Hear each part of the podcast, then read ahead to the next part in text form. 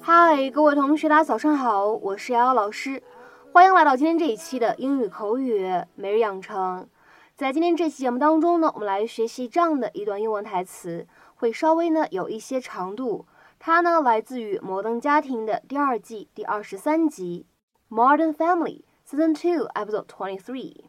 She holds it in, and then the next day she has a total meltdown, and I have to pick up the pieces. She holds it in, and then the next day she has a total meltdown, and I have to pick up the pieces. 她极力忍耐，然而第二天她就会情绪崩溃，然后就得由我来收拾这个烂摊子。She holds it in, and then the next day she has a total meltdown, and I have to pick up the pieces. She holds it in, and then the next day she has a total meltdown, and I have to pick up the pieces. 在这段话当中呢，我们需要观察这样的几处发音技巧。首先呢，在整段台词的一开头，当 hold it in 这样的三个单词呢出现在一起，其实呢当中存在两处连读。 然后呢，这个 t 啊，它在这边呢是一个非常典型的闪音的处理。所以呢，这样的三个单词 hold it in，我们呢可以读成是 hold it in，hold it in。然后往后面看，当 and 和 then 出现在一起呢，可以有一个不完全爆破，我们呢可以读成是 and then，and then。接下来往后面看，在 next 这个单词当中呢，它本身包含了一个不完全爆破 next。然后呢，在后面再加上了一个 day，我们在这边呢又有了一个失去爆破的现象，所以呢，我们可以读成是 next day，next day。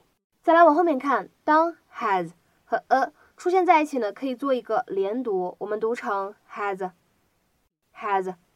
然后呢，total 这个单词呢，在美式发音当中，我们中间那个 t 呢，它是一个非常典型的闪音的处理，所以呢，在美式发音当中，我们读成 total Total，。再往后面看，meltdown 当中呢有一个失去爆破，你会感觉这个送气的这个 t 它怎么样呢？发音感觉不明显，只做了口型，并没有完全读出来。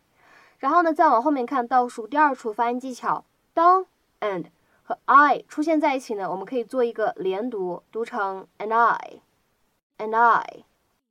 再往后面看，当 pick up 出现在一起呢，可以有一个连读，我们呢可以读成是 pick up。pick up。 Please welcome your valedictorian, Alex Dunphy.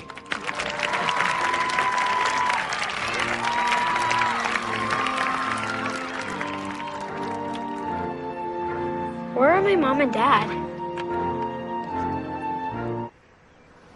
And in this corner, finishing first in her class, delivering the commencement address, weighing in at ne- what do you weigh, honey? Dad! The, a healthy amount for a girl her age. Are you getting all this, buddy? Pure gold. She's the main brain, the cerebellum of the ball, Alex Dunphy. Oh, keep rolling. The news will want this footage when I eventually snap. I thought Sanjay Patel was first in the class. He was until he missed a few weeks and the robot he was building attacked him. What's happening, people? Our hubris will be our undoing. Sweetie, what do you say you and I go and get our nails done, huh? It's okay. I want to work on my speech. Been there. I remember the speech that won me treasure in my high school Spanish club.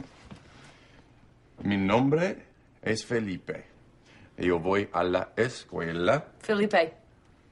It was kind of a grande deal. I was up against an actual Puerto Rican. Honey, are you sure? Because I think they can do school colors. I'm good, Mom. Okay. Family milestones always throw Claire for a loop. She holds it in, and then the next day she has a total meltdown, and I have to pick up the pieces.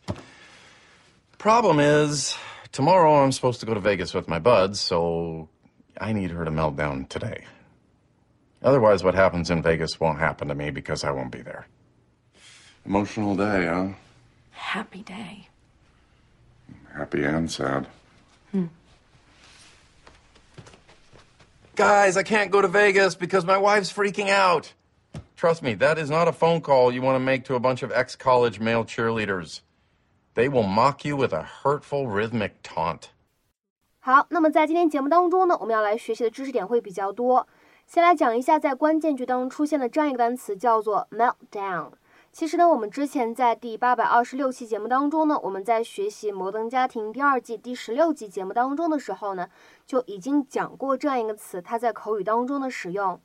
可以先来一起复习一下，当时那句台词叫做 “So you had a meltdown over that”，所以你因为那件事情特别生气。那么其实这样一个单词 meltdown，它呢在日常生活当中比较经常用来指核电厂的反应炉核心熔毁这样一个意思。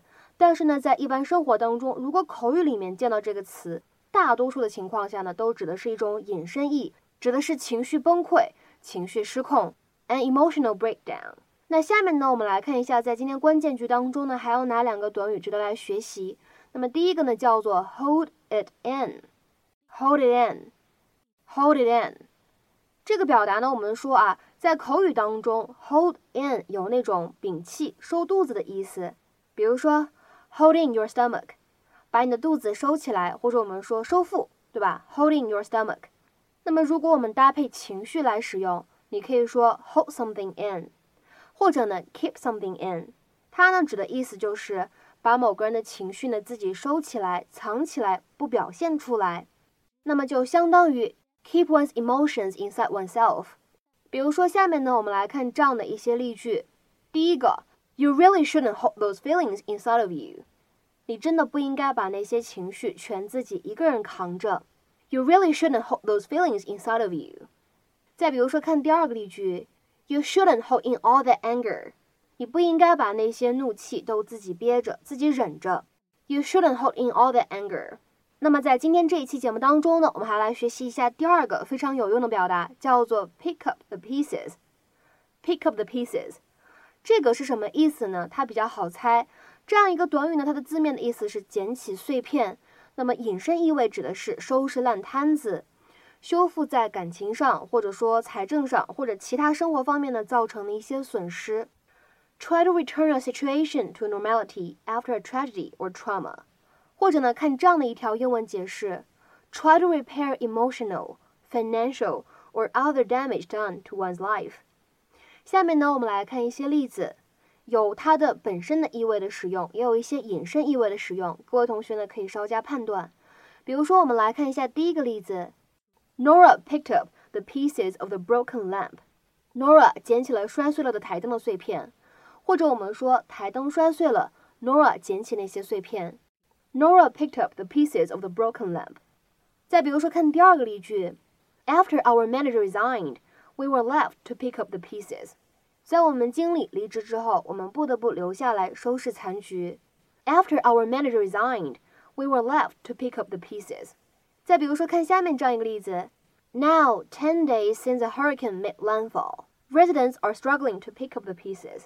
在台风登陆十天以后，现在当地居民们开始费力地收拾残局。Now, ten days since the hurricane made landfall. Residents are struggling to pick up the pieces。再比如说，看下面的这样一个例句：I need some time to pick up the pieces of my life after the accident。在这次事故之后，我需要一点时间来调整、整理我的生活。或者说呢，在这次事故之后呢，我需要一点时间呢，来让我的生活恢复到正常的状态。I need some time to pick up the pieces of my life after the accident。再比如说，看下面这样一个例子：After a while。Fred was able to pick up the pieces and carry on。过了一阵子之后，Fred 可以整理好心情，继续生活了。在这个例句当中呢，carry on 其实呢就相当于我们之前在节目当中讲过的 move on，是可以进行同义替换的。After a while, Fred was able to pick up the pieces and carry on。 那么在今天节目的末尾呢，请各位同学尝试翻译下面这样一个句子，并留言在文章的留言区。Sally 的丈夫总是惹恼每一个人，然后呢，让 Sally 去收拾残局。Sally 的丈夫总是惹恼每一个人，然后呢，让 Sally 去收拾残局。